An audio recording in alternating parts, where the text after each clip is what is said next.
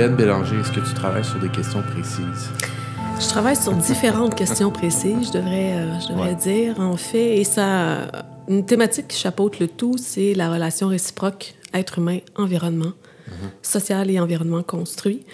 Euh, je m'intéresse plus spécifiquement à différentes questions qui touchent au logement, donc mixité sociale, gentrification, ségrégation socio-résidentielle. Euh, c'est là-dessus que je travaille euh, plus spécifiquement depuis euh, deux, trois ans.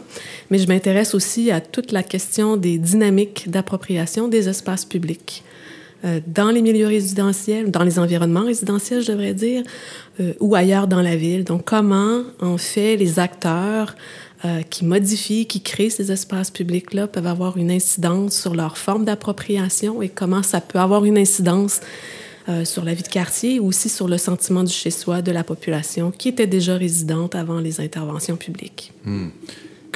comment t'en es venu à ça? C'est-à-dire que là, tu as une idée qui, qui chapeaute tout ça, mais est-ce que c'était la, porte d'entrée, c'était déjà organisé de cette façon-là? Non, pas du tout. En fait, la porte d'entrée euh, des espaces publics euh, vient de ma recherche doctorale hmm. sur la gentrification en Amérique latine.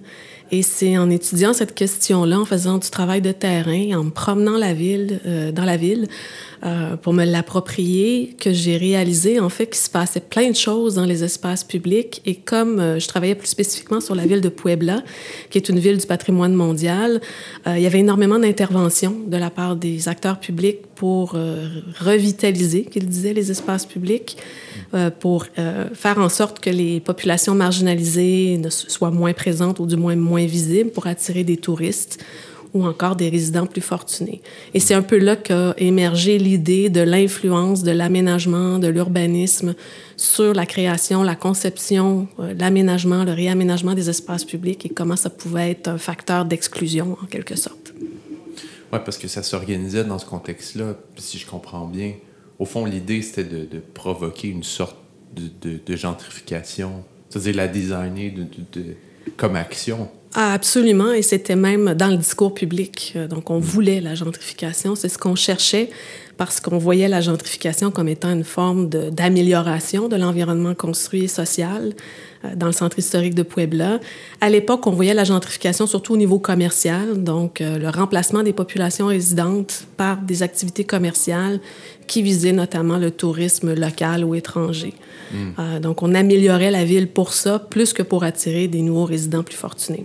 C'est assez, intéressant parce que souvent, quand on pense gentrification dans, dans l'imaginaire collectif, on ne va pas nécessairement euh, réfléchir aux espaces publics en premier. On, on, va, on, dirait qu'on voit des gens plus démunis partir. Mais au final, c'est vrai que le, le, rôle un peu euh, silencieux, mais tout de même assez euh, important des institutions publiques dans le processus de gentrification se fait là où ils peuvent le faire, c'est-à-dire dans les espaces publics. Donc, il y a un espace qu'on veut, qu'on aimerait voir attirer des investissements, mais qu'est-ce qu'on peut faire? On va y améliorer un certain cadre de vie, on va lui donner une esthétique qui peut, qui peut lui attirer ces, ces, ces, ces investissements-là qu'on souhaite venir voir. Donc, euh, c'est assez, intéressant. Est-ce que dans, dans, dans ce cas-là, précisément, est-ce que ça l'avait commencé par les espaces publics ou il était à la traîne? Est-ce que c'était quelque chose qui voulait justement amener des investissements euh? Non, en fait, ben, les investissements étaient multiples parce qu'une fois que la ville a été euh, à Puebla, une fois que la ville avait été reconnue par l'UNESCO comme ville du patrimoine mondial, euh, c'est là qu'il y a eu différents plans, tant au niveau municipal qu'au niveau de l'État de, Puebla pour revitaliser le centre historique. Euh, il y avait eu des interventions bon, sur les espaces publics, sur la réhabilitation patrimoniale, euh, sur la récupération de certains bâtiments pour les transformer. Euh, par exemple, l'université euh, d'État, l'université autonome de Puebla était très active, notamment pour la récupération patrimoniale à Puebla.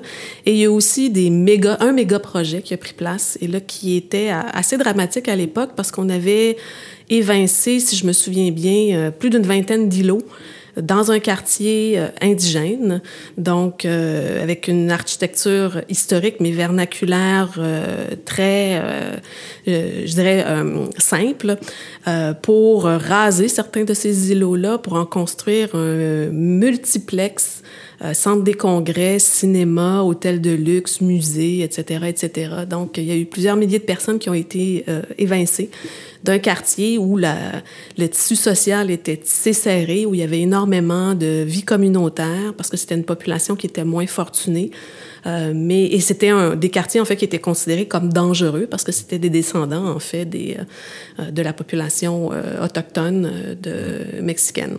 C'est assez c'est assez fou comment le dans ces processus-là souvent la sécurité est à peu près partout mais dans des une forme différente le, le, discours finalement des, autorités publiques. Dans, dans des cas extrêmes comme ça de bulldozer, on parle de, justement de, de, de, de quartiers dangereux, mais même dans les métropoles nord-américaines, on va parler justement de, de descendre la, le taux de criminalité dans certains quartiers par des, des stratégies d'identification. C'est assez, assez, euh, assez surprenant comment ça devient un peu la, un peu le, la façon que les instances, les instances publiques sont capables de, de, de pousser ces, ces, ces politiques urbaines-là de l'avant. Absolument, et on va même jusqu'à criminaliser, en fait, tout ce qui est marginalité. Mmh. Euh, et pour certains groupes communautaires qui, sont, euh, qui travaillent à la défense, par exemple, des locataires démunis ou de certaines populations marginalisées, ben, le discours va être euh, pour défendre, en fait, les groupes, euh, ça va être, ben, finalement, vous criminalisez la pauvreté parce que c'est une population qui va complètement être tassée plutôt que d'être protégée.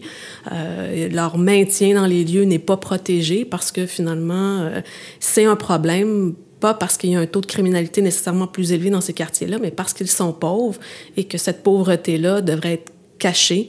Euh, et évidemment, bon, les acteurs, euh, c'est pas le discours qui va être présenté. Et pour ma part, je pense que bien des acteurs en sont même pas conscients. Parce que juste dans le terme revitalisation, euh, c'est très connoté. Ça veut dire qu'il n'y a pas de vitalité, mais c'est une vitalité qui, est, euh, qui a une forme d'esthétique, euh, qui a une forme, qui a, qui a, même une classe socio-économique, je dirais. Parce qu'un quartier euh, moins fortuné peut, être, peut avoir un tr une très grande vitalité. Mais oui, son l'environnement construit peut être défraîchi. Il mmh. peut même y avoir des problèmes de dégradation importantes, mais ça ne veut pas dire qu'on niveau social, il n'y a pas une vitalité et qu'il n'y a pas une vie communautaire très forte, très importante. Hmm. Mais ça pose un peu la question, puis c'est peut-être la question générale euh, qu'on voulait explorer avec toi. C'est d'une certaine façon, c'est comme si le, la gentrification qui a dépassé, au fond, les cercles de la recherche, qui est devenue un, une revendication populaire, mais qui est devenue aussi une espèce d'avatar médiatique. Euh, puis c'est là où je pense que ton travail est intéressant parce que tu, tu vois émerger dans des villes comme ça où ça vient d'une stratégie, on peut l'identifier, stratégie d'acteurs qui sont peut-être pas conscients d'être en train d'embarquer de, dans cette dynamique-là. Euh, peut-être que, je sais pas comment la formuler exactement, mais s'il y avait une question générale, c'est euh, qu'est-ce que tu penses généralement de, la façon dont on, réfléchit la, la, gentrification dans, la sphère publique? Est-ce que, tu trouves, par exemple, qu'on qu l'utilise à trop de sauce? Ou tu sais que ça devient un, un, un terme un peu fourre-tout euh, qui peut décrire toutes sortes de processus? Ou est-ce qu'on s'éloigne finalement de ce que ça pourrait être une vraie définition du, de la gentrification? S'il y a une vraie définition de la gentrification, là, ma question est, est pleine de sous euh, de sous Mais je dirais que toutes, toutes, toutes ces réponses sont bonnes. En ouais, fait, okay. c'est que... Et, et, là, vous m'arrêterez là, si, si, si, si je parle dans tous les sens. C'est ça, ça, par où je vais l'apprendre. Mais je peux commencer par les acteurs publics. Euh, bon, les acteurs publics au niveau municipal notamment, en général, vont fuir ce, terme. Ils vont le nier euh, parce que ça, a des conséquences, en fait, notamment sur les de la part des groupes de pression qui vont travailler à la défense des droits des plus démunis, notamment. Mmh. Donc, euh, d'associer, par exemple, mixité sociale et gentrification, euh, c'est quelque chose qui, qui est très mal euh, accueilli de la part des, des, des, pouvoirs publics en général. Donc, ça leur prend un certain temps avant d'accepter qu'il y a un processus de gentrification dans les quartiers, tout comme euh, ça a pris un certain temps avant qu'à Montréal, on, on, affirme finalement qu'il y a une crise du logement. Mmh. Ça faisait déjà mmh. deux ans que les comités logement euh, sonnaient l'alarme. Donc, c'est... Euh, le, le, le, côté déplacement de population, que le déplacement soit physique ou symbolique, et je pourrais revenir là-dessus tantôt, euh, fait en sorte que c'est c'est pas souhaitable pour un, un, acteur public en général de parler de gentrification. Mais dans d'autres contextes, euh, le, le, terme gentrification ne veut pas dire la même chose, c'est que certains acteurs publics vont considérer la gentrification comme étant tout simplement de la revitalisation. Mmh. Euh, donc, on va trouver même dans des documents de planification un objectif de gentrification parce que ça veut dire à ce moment-là qu'il y a une revitalisation, que je dis entre guillemets, mais il y a du moins une élévation du statut socio-économique de la population, une amélioration de l'environnement construit, etc., etc. Donc, de ce côté-là, c'est euh, on va tenter d'évacuer et on va parler d'autres choses. Euh, du côté de, euh, des groupes qui vont défendre, par exemple, les droits des locataires, euh, le droit au logement en général, ben là, à ce moment-là, il y a cette crainte de la gentrification à cause du, du déplacement physique ou symbolique. Et ça devient facile aussi d'associer toute forme de transformation ou toute forme euh, d'arrivée d'une population différente comme étant un processus de gentrification. Et où est la ligne, c'est mm. très difficile d'établir où est la ligne parce que la ville est un être vivant, ça bouge, donc euh, les, les gens bougent, les gens déménagent, euh, il y a des des, des, moments où certains quartiers sont plus populaires que d'autres et ça devient difficile à ce moment-là d'identifier exactement quand la ligne est franchie et où ça devient un problème euh, pouvant engendrer un remplacement ou un déplacement de population.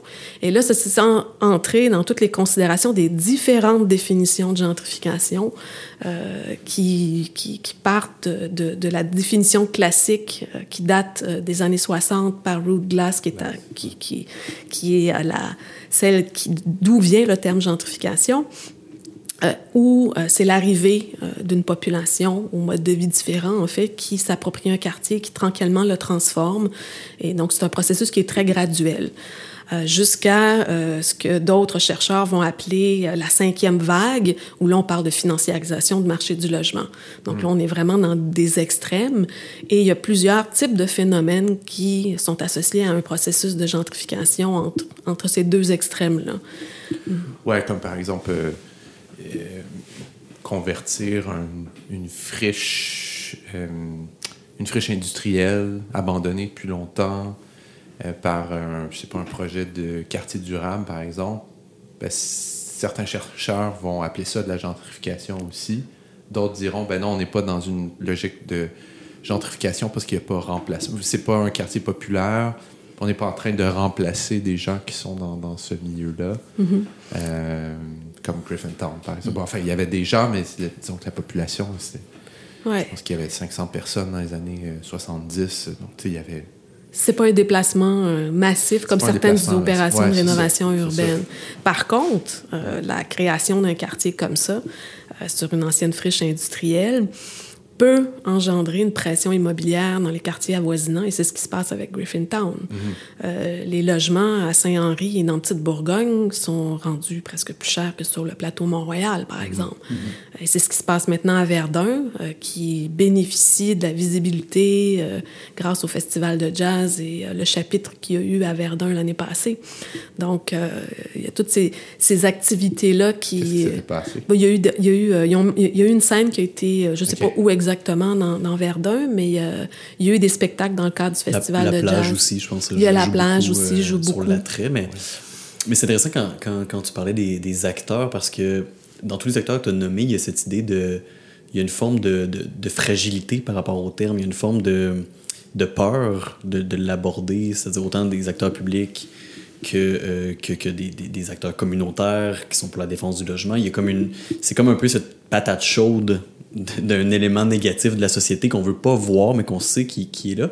Puis il y, a un acteur que, que, que tu pas nécessairement nommé, puis je serais curieux de t'entendre, parce que eux, des fois, j'ai l'impression que c'est les seuls qui le voient ouvertement et, et même qui, qui, qui, en font même leur, leur, euh, leur fierté publicitaire, mais c'est les promoteurs immobiliers souvent vont reprendre beaucoup de codes de la, de la gentrification pour promouvoir leur projet. Euh, leur projet immobilier. Oui, absolument. Euh, et même dans leur, euh, dans leur discours, ça va même plus loin que juste la gentrification. Donc, on va, certains promoteurs vont beaucoup mettre euh, l'image de ces quartiers gentrifiés, donc euh, nouveaux modes de vie, les quartiers. Eux, ils l'acceptent. Eux, ils l'acceptent parce que ça, ça, devient de la mise en marché. C'est un outil de mise en marché, tout comme l'attrait touristique va l'être. Donc, euh, découvrir comme un touriste vos quartiers. Donc, il y a un nouveau projet sur, avec, que je, auquel je travaille avec un, un collègue où c'est ça que le discours des promoteurs immobiliers emprunte même au au discours touristique pour vendre les quartiers centraux. Donc, c'est... Euh, tout outil est bon pour, pour les promoteurs à ce niveau-là. Donc, oui, la gentrification est un, un, aspect important. Et bon, euh, on pense à, au projet dans, dans Schlager Maisonneuve. Euh, Oma. Non, Ocha. Ocha, pardon. Mais le premier, c'était... Oma était le... Mais tu vois, ça, c'est super intéressant parce que le, les berceaux de la gentrification, là, justement, dans les. En même temps que la théorie se formait où ça se passait pour vrai, on pense toujours à Soho, à Manhattan. Donc, il y avait cette, ce rebranding, excusez-moi l'anglicisme, du, de quartier où on vient contracter. Bon, on a eu le HOMA avec les promoteurs, mais là, il y a eu, c'est ça, le dernier qui, qui reprenait même finalement des codes autochtones dans la façon de vendre un projet avec une pub qui avait, c'est ça, qui était dans, dans tous les clichés possibles du marketing immobilier. Donc, c'est ça devient comme une, poutine, finalement, une pizza de, de code culturel au goût du jour, finalement. Puis, si je peux me permettre, dans, le cadre de, dans le cadre de OSHA, euh, c'était assez grave parce que là, on reprenait tout l'imaginaire du pionnier et là, ça nous ramène dans les travaux des années 70, là, des, euh, des approches plus euh, euh, marxistes de la gentrification, où soyez le pionnier pour vous réapproprier, redécouvrir des quartiers qui ont été abandonnés. Mm. Donc, moi, quand j'ai vu cette image-là, j'avais fait Wow, ça c'est vraiment fort de dire soyez pionnier puis venez, venez coloniser euh, Hochelag parce que ça, on a besoin de on vous. a besoin de vous là. C'est. ouais, parce que c'était aussi ça la gentrification dans les années 70, même soit, fin 60 à New York, avec le, tout ce que Sharon Zukin appelle le, loft living, enfin le retour de, de l'industriel chic, Warhol et tout ça, qui au fond venait occuper euh, effectivement euh, des, des, anciennes manufactures à une époque où il se passait rien à mm. New York, en tout cas dans Meat, Meat Packaging District et compagnie. Puis ils amenaient un mode de vie au fond qui, qui, qui était, qui était qui était fascinant, enfin, qui, qui, qui stimulait. Puis, mais eux, eux-mêmes n'étaient pas, étaient pas au fait qu'ils engageaient tout ce processus-là qui allait venir à leur suite. Non, vraiment pas. Ils en, ils, en, en, ont même été victimes. Ils en ont été victimes pour la plupart. À part ceux qui ont fait des. Oui, les quelques artistes qui ont. Quelques-uns euh, leurs héritiers. Qui ont, réussi euh, chez. Euh, dans, dans, les, dans, le marché de l'art. Mais, ouais. Mais c'est souvent ça, dans les, euh, en fait, dans les premières, quand on parle de, de, la première vague de gentrification, où c'est un, un, mouvement qui est plutôt euh, individuel, de réappropriation, ça vient souvent de la part de ménages qui sont pas nécessairement fortunés, mm. mais euh, il y a un risque, c'est quand il y a une super gentrification, qui, à un moment donné, n'ont plus eux-mêmes les moyens de vivre dans les quartiers. Donc, ils se font repousser également. Donc, on parle de gentrifieurs, gentrifiés, et ça arrive, euh, bon, à, plus petite, pas à plus petite échelle, mais euh, on parle souvent, bon, de ces, premiers gentrifieurs-là, mais l'exemple le plus courant, c'est par exemple les étudiants ou les, euh, ou les jeunes travailleurs qui, eux, commencent leur carrière et qui n'ont pas les moyens, vont être locataires dans un quartier, mais vont finir par se faire évincer parce que le propriétaire a décidé de, d'entreprendre une rénoviction ou de loger euh, de façon frauduleuse un membre de la famille pour mm. pouvoir louer plus cher euh, parce que les, locataires étaient là depuis un certain temps. Donc, il y a plusieurs dynamiques qui entrent en ligne de compte. Et euh, dans mon travail, notamment avec les groupes communautaires, et c'est quelque chose qui ressortait même dans, les, dans les rencontres avec les, les, résidents, avec les locataires, où certains locataires réalisaient qu'ils faisaient partie de ces gentrifieurs, de cette première vague de gentrification, mais qu'ils étaient autant à risque que les populations qui, euh, qui, qui, étaient nées dans le quartier, en fait. Hmm. Donc, euh, et là, c'est, et c'est pour ça qu'il ne faut pas non plus mettre l'étiquette euh, mauvais gentrifieur nécessairement à toute personne qui amène ou arrive avec son mode de vie qui est un peu différent parce qu'il y a plein de, d'histoires de vie qui, qui, qui expliquent en fait l'arrivée des gens dans certains quartiers. Mais c'est un peu un point qui, qui, qui, qui, me, au fond, qui, qui, me chicote des fois par rapport à ce terme-là. C'est-à-dire que il est là, on le voit déjà, il, il est marqué au fer rouge d'une certaine façon, puis il suffit de le dire euh, médiatiquement, par exemple, pour créer. Là, tu, tu plombes un peu. un- tu plombes pas un projet nécessairement, mais tu viens de le connoter là, en disant tu participes à la gentrification. Euh, puis, je sais pas comment dire. En même temps, c'est c'est peut-être c'est peut-être euh, bien qu'il y ait cette charge-là euh, affective aussi. ou Enfin, il est associé à quelque chose d'assez négatif dans, dans l'image populaire. Euh, Est-ce est-ce que tu penses que le, est-ce que tu penses que c'est utile que le terme ait cette charge-là d'une certaine façon? Oui, parce que même si certains individus, dont je suis, on peut se sentir coupable d'avoir gentrifié des quartiers, euh, il en demeure pas moins que il y a une bonne partie de la population qui, la- qui, va, qui vont vivre un processus de gentrification ou qui vont subir un processus de gentrification et les histoires en- de- deviennent dramatiques là, parce que ça peut mener à la rue certains gens. Donc ça, c'est de connoter négativement. Je pense que c'est important pour montrer tous ces aspects négatifs qu'un processus de gentrification peut entraîner. C'est vrai qu'il peut y avoir des aspects positifs à la gentrification, puis on peut pas les occulter non plus. C'est vrai qu'en général, il y a une amélioration, par exemple, de la desserte commerciale. C'est vrai que tout à coup, quand il y a euh, une population qui est davantage impliquée politiquement, ben, il y a des meilleures chances à ce moment-là que les élus entendent ces voix et vont intervenir dans l'espace pour améliorer les services à la population en général, et ça, tout le monde peut en bénéficier. Mais c'est parce que ça s'arrête pas là, et c'est là le problème. Donc, ces effets positifs euh, peuvent être à très court terme si on ne protège pas les gens, qu'on ne s'assure pas qu'il qu'il y ait un, un droit de maintien dans les lieux. Et c'est là-dessus, en fait, que les groupes communautaires vont... c'est- là-dessus qu'ils se, qu'ils se battent, de, de, de, de maintenir un, dro- un droit de maintien dans les lieux à tout prix des populations qui veulent rester, ou du moins... Et en plus, et non seulement ça, mais de s'assurer que ces quartiers-là demeurent accessibles à tout le monde. Donc, il ne s'agit pas juste de dire, ah, c'est pas grave, on n'a pas évincé personne, on a juste utilisé les lois du marché, les gens ont fini par partir parce que le logement répondait plus à leurs besoins, on va les remplacer par des gentrifieurs. Le problème est réglé, on n'a pas déplacé personne. Mais c'est une forme de déplacement symbolique aussi. Donc, on retire ces unités de logement-là qui étaient autrefois abordables à une population qui a peu d'options, en fait, sur le marché. Et, et aussi, euh, juste pour revenir à ce que tu disais, en, en fond, dans l'idée de déplacement symbolique et réel, là, je pense que tantôt tu, tu Mm-hmm. le- Je trouve ça assez intriguant, mais euh, avant d'entrer dans le sujet, je me demande, euh, un autre point euh, que je trouve assez intéressant, c'est l'idée que, euh, ben, finalement, comme tu viens de le présenter assez justement, il y a, il y a cette idée que c'est un processus qui n'est pas arrêté, donc qui est mobile, et donc de se dire, oh, on écoutait les lois du marché, finalement, ben, un des impacts qui, qui arrive, c'est que on vient, on vient d'acheter une forme de stabilité qui est en elle temporaire. Et donc, si ce problème-là, on le, on l'adresse pas de front, un de ces quatre, ben, les gens qui sont en place, qu'on considère stables et, et, et au bon endroit, risquent eux aussi d'être en quelque sorte déplacés. Là. Donc, euh, Ouais. il y a cet élément-là, je trouve, qui est assez important. Mais oui, pour revenir à l'idée de, l'aspect symbolique et réel, euh, j'aimerais t'entendre parler un, un peu plus là-dessus, au sens où justement ce qui est fort dans l'imaginaire, puis ça revient un peu à ce que tu disais, Guillaume, sur quand on, on, on lit là, dans, le, dans les journaux, il y a des annonces, les rénovictions notamment qu'on a ent- entendu énormément parler, Éco-gentrification. Ouais. éco-gentrification, euh, bon, la politique de logement à Montréal qui vient tout juste d'être euh, approuvée et tout.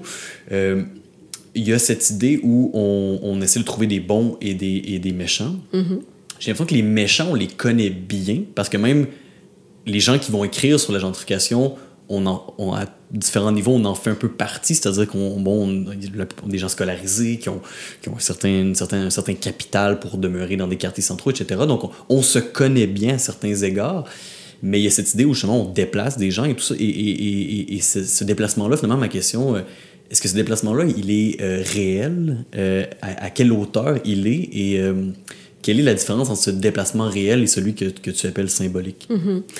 Euh, bon, euh, ça dépend des quartiers, ça dépend des processus, je dirais, et c'est un phénomène qui est difficile à chiffrer, de savoir pourquoi euh, une famille X a quitté son logement, donc, et de retracer, en fait.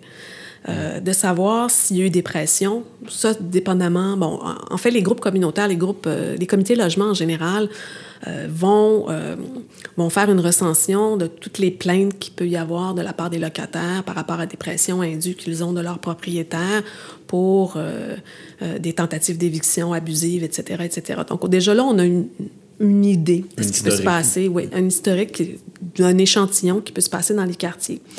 Mais selon nous, c'est quand même juste la pointe de l'iceberg. Donc, il y a plein de processus, différents processus qui se passent en parallèle. Donc, il y a ça. Il y a, les gens qui ne se plaignent pas et qui vont tout simplement quitter en pensant faire quelques sous parce qu'on offre quelques centaines de dollars, parce que les gens ne connaissent pas leurs droits euh, de maintien dans les lieux, euh, selon certaines... Euh, selon certains critères, en fait, qui, qui va avec le Code civil. Et euh, bon, il y a toute cette dimension-là. Il y a les dimensions de pression. Et moi, quand je parlais tout à l'heure de la question du déplacement symbolique, c'est aussi la transformation du quartier. Donc, une fois que le quartier est transformé, si, euh, si un, ménage qui est là, une famille qui est là depuis longtemps, perd ses repères euh, au niveau social, ça veut dire que son cercle d'amis n'est plus là, son cercle familial n'est plus là, ses services ne sont plus là parce qu'ils ont été remplacés par des services plus haut de gamme, euh, à ce moment-là, ces gens-là ne se reconnaissent plus dans les quartiers et vont être tentés peut-être d'être déplacés. Donc, on parle souvent de déplacement symbolique sans qu'il y ait nécessairement de mobilité. Ça veut dire que tout, tout se transforme. Euh, les, résidents ne s'identifient plus à leur quartier. Euh, et ça, c'est une recherche que j'ai que j'ai que j'ai que j'ai fait dans, dans Pointe-Saint-Charles, à savoir est-ce que les gens euh, s'identifier, en fait, l'impact de, l'impact de la revitalisation du, du, parc du canal de la Chine là, sur la, son appropriation. Mais c'est très difficile aussi à évaluer. Mais sauf mm. que c'est bien ressorti que le quartier se transformait. Euh, mais la différence à Pointe-Saint-Charles, c'est que le tissu social, il est vraiment tissé serré. Euh, les groupes communautaires sont très actifs. Ils défendent vraiment le droit. Ah, il y a une historique ouais, depuis, ouais. depuis toujours. Donc, malgré la gentrification qui s'accélère, ces groupes-là sont encore actifs. Mais on va voir dans les mm. prochaines années jusqu'à quel point ils vont être euh, en mesure de, de, de, de, maintenir en place les populations qui, qui sont là depuis toujours.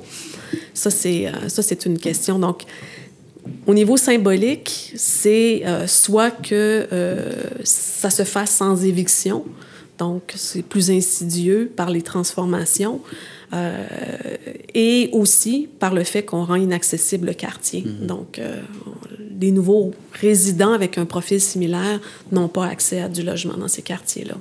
Puis à quel point, sur le plan symbolique, euh, est-ce que les, les, la transformation de, de l'offre commerciale et devient un facteur? Puis j'ai l'impression que c'est quand il y a quelque chose qui, qui, parle beaucoup quand on retourne souvent dans un. Tu sais, moi, j'ai travaillé longtemps au théâtre Denis Pelletier, puis je voyais déjà des transformations mm -hmm. en cours dans ce coin-là sur Sainte-Catherine. Mais c'est on dirait que c'est un peu par ça que ça, ça devient évident aussi. C'est-à-dire que quand l'ancienne patate devient euh, un resto avec. L'espace euh, public et les commerces deviennent un ouais. peu l'indice ouais. qui est. Ouais, c'est ça. Sur le visible. plan, euh, c'est très on vend du, on vend du saucisson tout d'un mm -hmm. coup. Donc, ça veut dire il y a un message qui est porté. Puis, puis j'ai dit ça, puis je connais quelqu'un qui vendait du saucisson dans le dans, dans Chaga Maisonneuve, qui avait, dont la vitrine avait été attaquée. Puis ouais. lui, lui se sentait porté d'une mission, puis il trouvait par ailleurs, puis qui fallait, il fallait considérer le fait, par exemple, qu'il en, qu en engageait des gens qui, qui, habitaient dans le secteur, mm -hmm. ce qui était quand même important pour lui. Mais enfin, j'avais l'impression qu'il portait une charge symbolique, peut-être même sans s'en rendre compte de ça. À quel point, d'après toi, ça, ça, ça, joue au fond comme, comme facteur? Ça joue pour, euh, pour certaines populations. Euh, mmh. Je peux prendre par exemple dans Rosemont, euh, la promenade maçon. Euh, où euh, le groupe, en fait, le comité logement euh, était très inquiet de voir la transformation de la promenade maçon. Il y avait beaucoup de résidents qui étaient très inquiets, même s'ils n'étaient pas menacés d'éviction à ce moment-là, parce qu'on parle d'avant la crise du logement mais on voyait que la, promenade se transformait rapidement. Et c'était en partie bien accueilli par certains résidents de longue date et moins bien accueilli par certains autres résidents de longue date. Donc, il y avait vraiment une ambivalence sur ces transformations. Donc, certains étaient contents. Est-ce qu'on parle de transformation au niveau commercial, espace public ou les, les commercial, deux? Commercial, vraiment commercial. Euh, L'arrivée des nouveaux restos, euh, de cafés euh, et tout ça.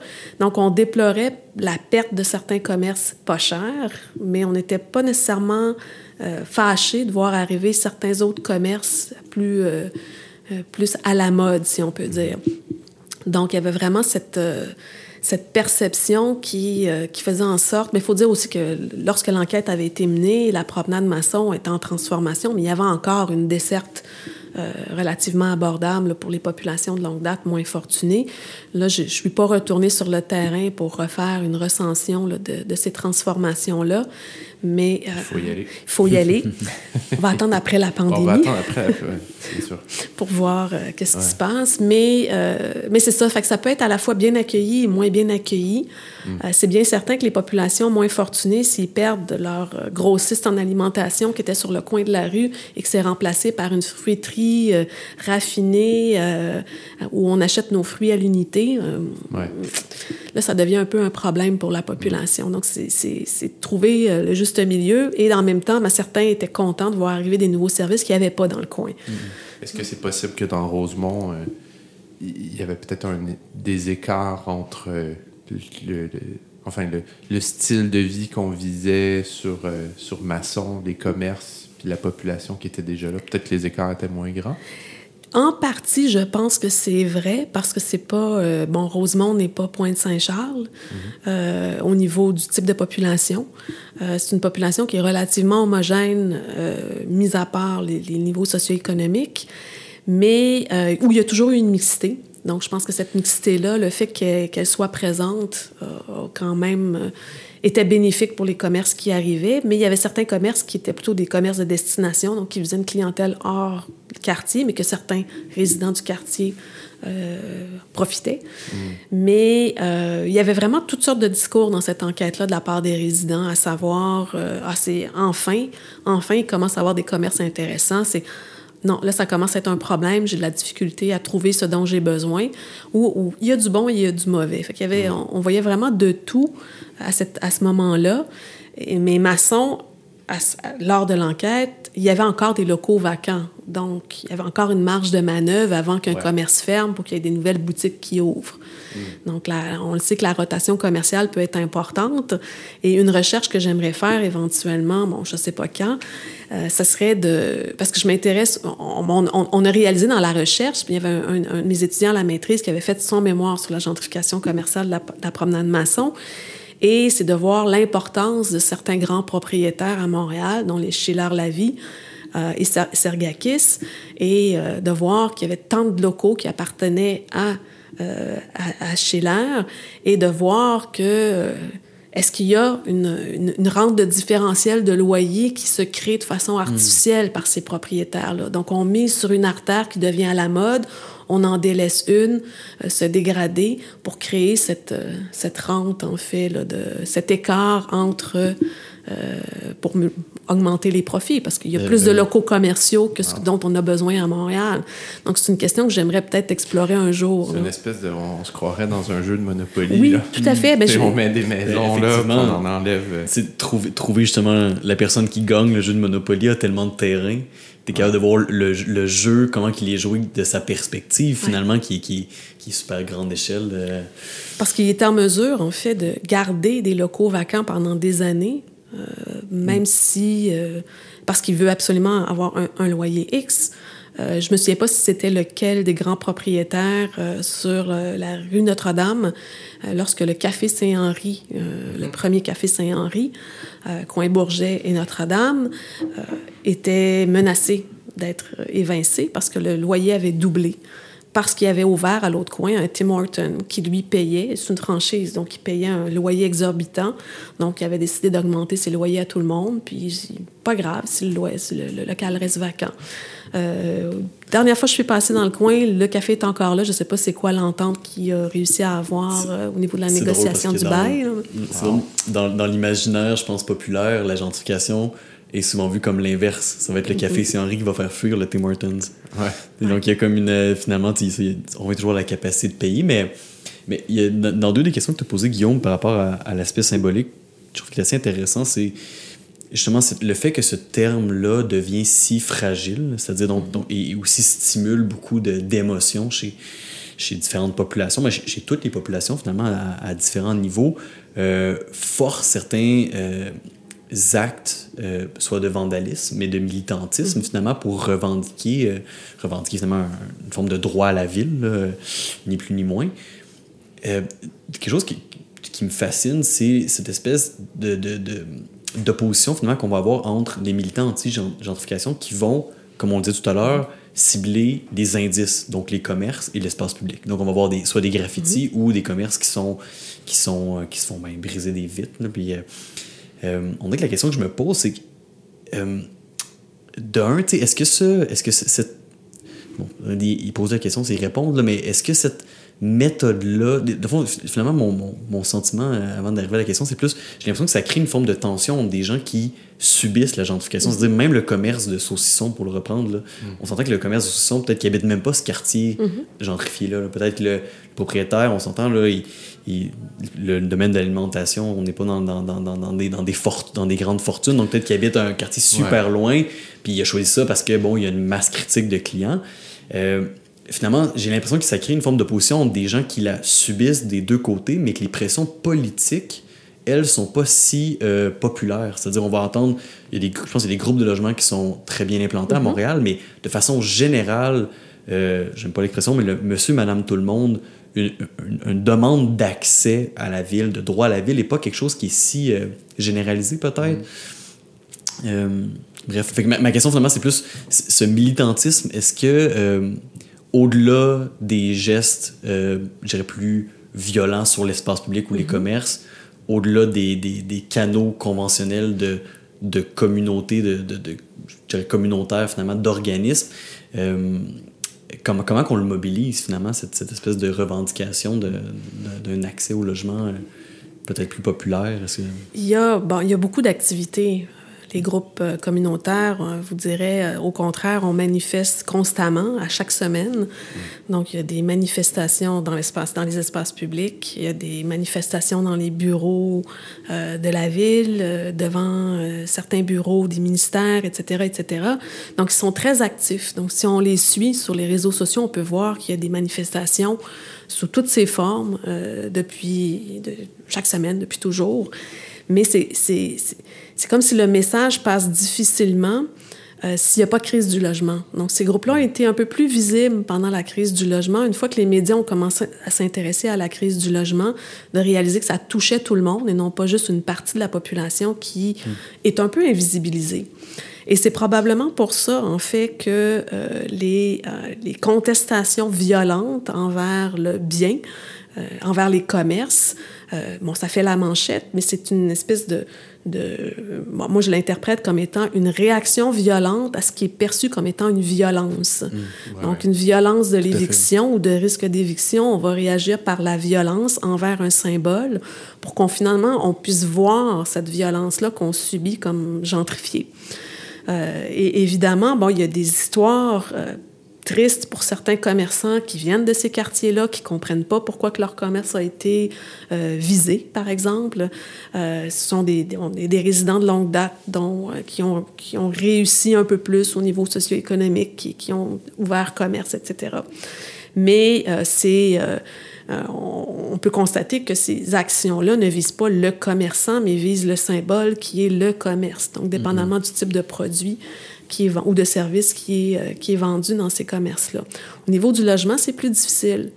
Euh, comme je le mentionnais, ça a pris la crise du logement avant qu'on qu commence à s'intéresser, avant qu'on commence à, à, interviewer les collègues euh, sur les questions de logement. Avant, on, jamais on s'intéressait à ça. La gentrification, ah, c'est plus à la mode. La gentrification, euh, je me suis déjà fait dire ça. La gentrification, c'est plus à la mode. C'était à la mode dans les années 80, mais là, c'est réglé. c'est réglé. C'est réglé. C'est réglé. Ah, bon. c'est réglé, c'est partout. Voilà. Donc, moi, de dire, ben, comment ça peut être réglé? C'est pas une mode, c'est un processus qui est complexe, qui, qui a continué à, à, finalement, le niveau de complexité euh, a continué à augmenter avec les années. Mais euh, il n'y avait pas de crise du logement, il y avait plutôt même un surplus de logement dans certains quartiers. Mais ça, ça ne voulait pas dire que les logements répondaient aux besoins des populations. Ça ne voulait pas dire qu'il n'y avait pas des populations qui ne se faisaient pas déplacer parce qu'eux vivaient tout à coup en face du parc La Fontaine. On ne s'est pas intéressé à la rue Rachel pendant des années et là, tout à coup, ça devient euh, le spot où habiter. Mm. Euh, Verdun, il y a une plage. Ah, ben oui, il y a une plage à Verdun. Je ne savais pas qu'il y avait une plage à Verdun. On devrait aller là, les logements sont pas chers. Donc, il y a, ces, ces, rentes de localisation ou ces aménités urbaines qui fait en sorte qu'à un moment donné, on s'intéresse à des, à des bouts de ville qui deviennent à la mode et qui euh, entraînent des déplacements. Aussi, comme, comme tu, tu, le présentais tout à l'heure, l'idée que c'est un processus qui est en mouvance mm-hmm. fait que ben, à un moment donné, on investit un endroit, l'endroit se stabilise, et là, comme, comme on dit, ben, il n'y en a plus de problème. Là, les, les, gens sont au bon endroit euh, mm-hmm. et, ils vont continuer leur vie. Puis finalement, quand le cycle se relance, et ce qu'on peut observer, puis, puis je pense que tu, peux le confirmer, quand le cycle se relance, ben, finalement, c'est des populations un peu plus aisées maintenant qui sont déplacées de mm-hmm. plus en plus. Et on arrive à un moment aujourd'hui où il y a des villes, et là, c'est ça, Montréal regarde toujours un peu. Euh, les eux qui sont en avant, mais les, Toronto et les Vancouver de ce monde, et même Montréal, où euh, un éventail de professionnels qui, a 10, il y a 10-15 ans, auraient jamais été des victimes de la gentrification, mais mm-hmm. qu'aujourd'hui, s'ils voudraient, par une, un quelconque rêve, être propriétaire à Montréal, devraient s'éloigner euh, massivement, finalement, des quartiers mm-hmm. centraux, ou en tout cas, du moins, euh, de s'éloigner d'une certaine importance pour être capable d'accéder à la propriété. Donc, de plus en plus, ceux qui ont accès à la propriété et ceux qui sont euh, touchés par ce phénomène-là, c'est des classes qu'on n'a pas imaginées dans la culture populaire du tout. Là. Non, et même je peux vous avouer en toute humilité que j'ai été victime de rénoviction. Mm. Il n'y a pas si longtemps. Donc, euh, personne n'était à l'abri. Moi, j'avais fait le choix de ne pas devenir propriétaire, mais ça ne m'a pas protégé contre une opération immobilière. Donc, un, propriétaire qui vend euh, son, son, immeuble, un immeuble assez sympathique, en pierre grise, classique, avec une porte cochère, grande cour à l'arrière, donc la totale pour un investisseur immobilier. Un peu défraîchi, parce qu'un peu négligé avec les années, mais... Il faut ça pour euh, gonfler les prix. Bien sûr, bien sûr. Un, peu de patine. Bien sûr. fait, évidemment, quand le nouveau propriétaire est arrivé à la régie, il m'a dit, je peux pas, moi, avec des loyers comme ça... Euh, hmm. J'arrive pas, j'ai payé euh, tant, tant, de millions mon immeuble, c'est impossible de payer l'hypothèque. Et c'est vrai mais personne ne lui avait demandé d'acheter. Je veux dire, il le fait de bon gré. Là, je veux dire, c'est... Et ça, c'est, ça, c'est, ça, c'est l'autre problème. Donc, personne n'était à l'abri de ces, opérations de spéculation immobilière-là. Et, toute la mode des flipping, euh, vous avez juste à regarder les, les, les téléréalités sur comment réussir son flipping. Moi, je veux dire, j'ai les cheveux qui me dressent sur la tête à chaque fois que je vois un titre d'émission. Des téléréalités de promoteurs immobiliers là, ou de, de courtiers immobiliers maintenant. Là. Donc, c'est... Oui, toute cette, cette esthétique-là de la gentrification est assumé dans, ces productions-là. Absolument. Puis, puis pour beaucoup de ces acteurs privés-là, ils ne réalisent pas qu'ils font du tort. Moi, je me souviens d'avoir parlé à un des, des nouveaux copropriétaires, parce qu'on s'est battu pour que nos droits soient respectés, et qui me disait non, mais vous comprenez pas, je vais vous présenter les plans d'architecte, vous allez comprendre, vous allez voir, c'est vraiment beau ce qu'on va faire, vous allez comprendre pourquoi on fait ça. Je vous le dis, là, c'est, je vous le garantis. Ben oui. bien sûr. Bien sûr. C'est pas parce que je comprends que je peux payer. Et, moi, je veux dire, je, faisais partie des rares locataires qui l'avoir voulu, peut-être que je pourrais retourner sur place. Je ne suis pas intéressée du tout. Mais de comprendre, on vous évince sans droit de retour parce qu'on va agrandir. Euh, donc, façon euh, de s'assurer d'avoir le permis de construction et d'avoir la bénédiction de la régie du logement. Euh, le tribunal administratif du logement maintenant, si je me souviens bien. mais c'est ça, c'est que le propriétaire ne comprenait pas qu'on s'oppose parce que ça allait améliorer l'environnement. Donc, nous, pauvres locataires, ben non, mais vous êtes juste des pauvres locataires. vous êtes voués à être déplacés parce que vous avez choisi ce mode de vie-là. je ne sais pas qu'est-ce qui se passait dans sa tête, mais il ne voyait pas le tort. Et ça, je l'ai bien réalisé même pendant les audiences. Il ne comprenait pas pourquoi certains de mes voisins, dont euh, une dame âgée qui habitait là depuis 30 30 ans, une famille qui habitait là, donc le, père, la mère et le, plus jeune fils qui était encore à la maison, mais était là depuis 35 ans. Donc des locataires qui étaient là depuis, depuis toujours. Là.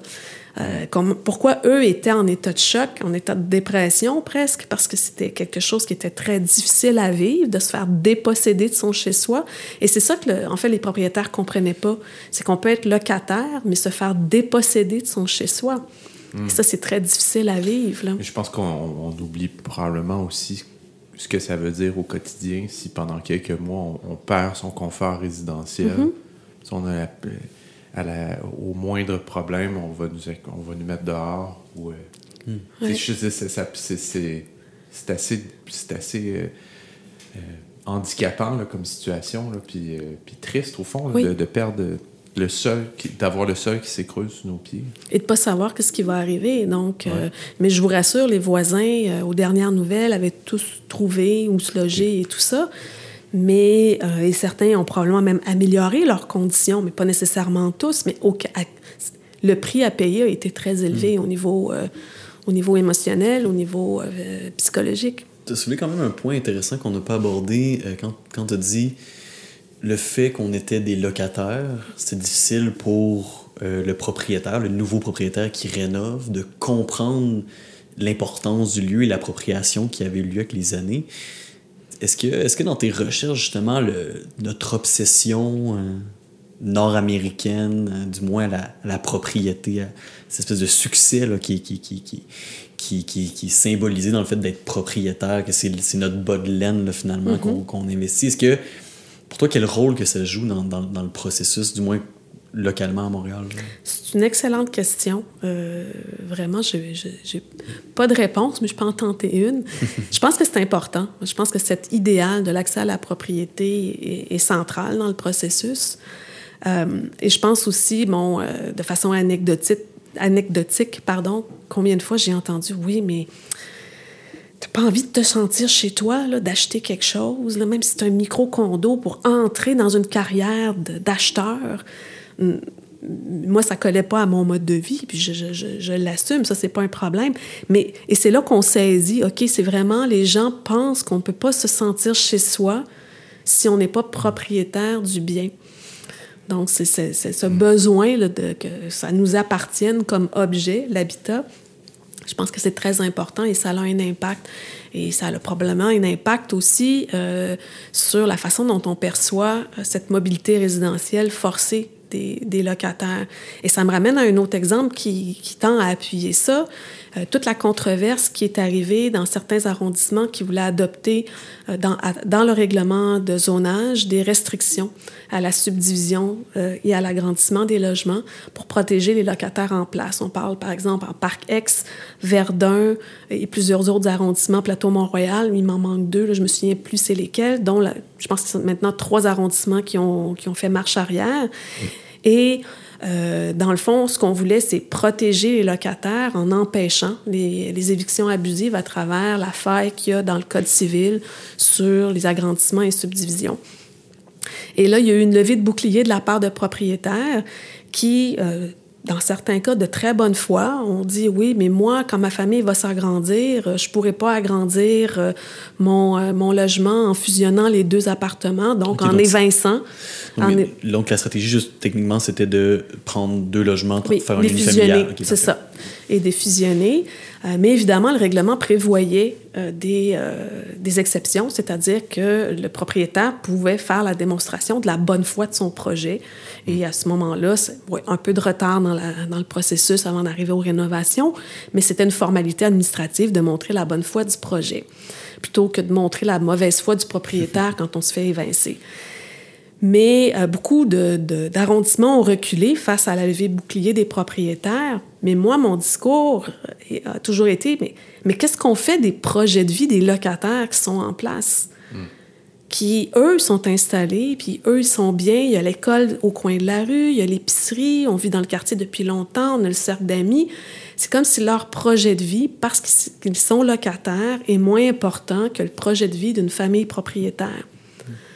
Et on s'entend, ça ne veut pas dire que c'est pas un projet qui euh, qui n'est pas de bonne foi de la part de la famille à qui appartient le duplex. Mais c'est à eux, à ce moment-là, de faire la démonstration de la bonne foi du projet.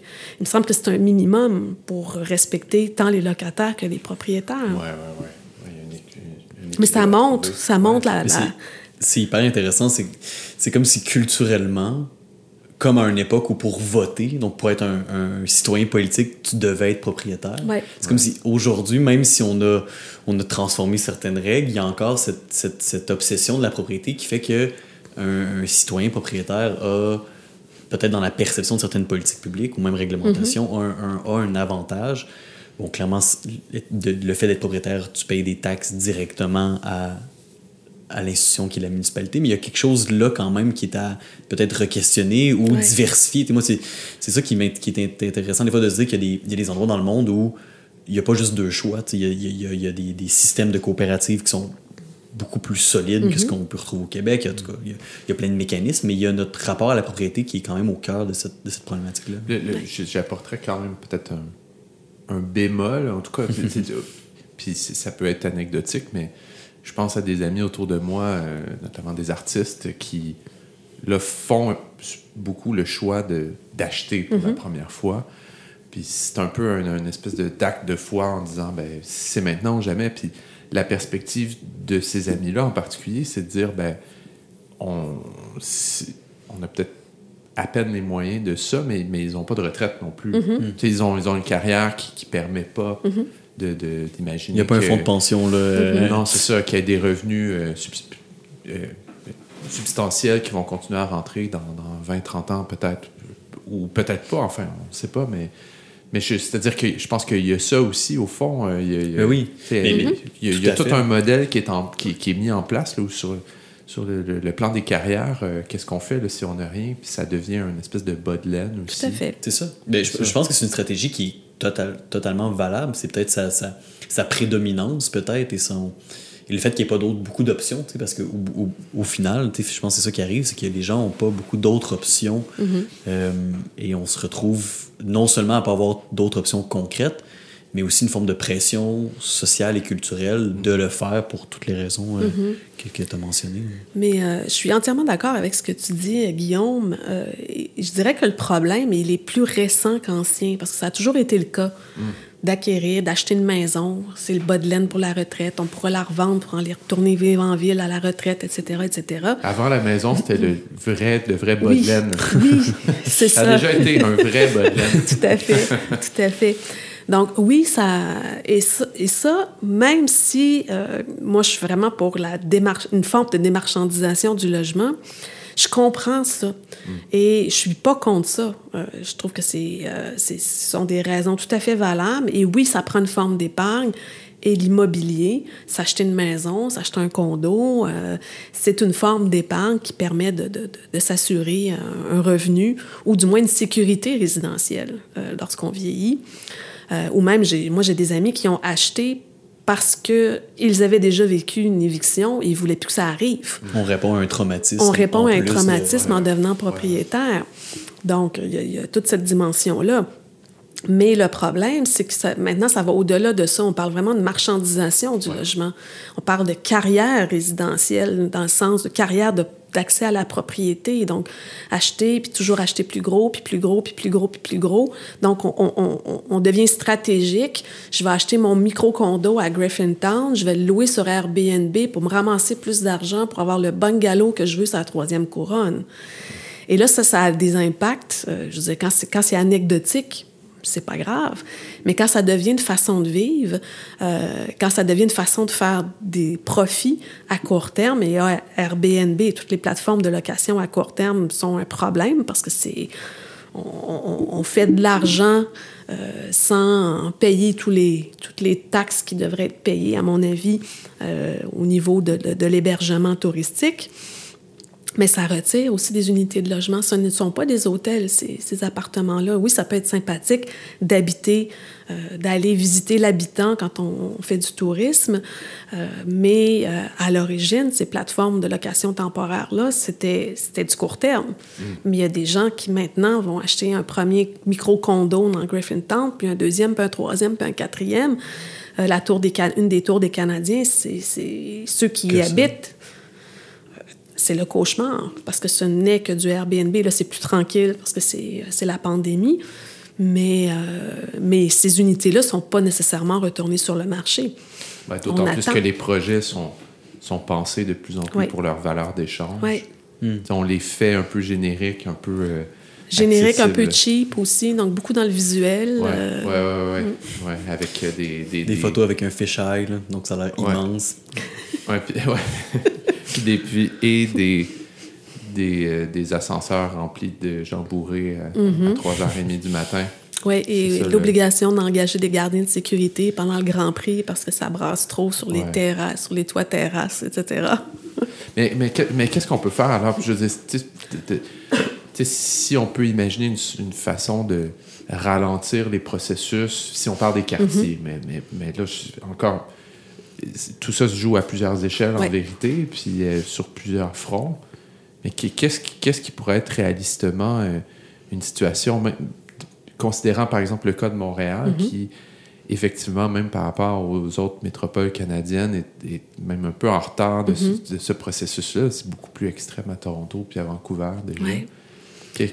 Qu'est-ce qu'on peut faire au fond? Puis qu'est-ce qui pourrait. J'aurais envie de, peut-être de demander une, drôle de question, mais si on devait aller chercher un grand consensus sur une, approche, euh, on commencerait par quoi? Ouh, ça, c'est une question piège. Consensus. Déjà, Consensus sur les dans, un, dans un, une thématique. Dans un litige. Euh, oui. Sur le plan politique, disons, mm-hmm. s'il y avait... Euh, s'il y avait une action à prendre par... Euh, par une seule action, il n'y aura jamais de consensus.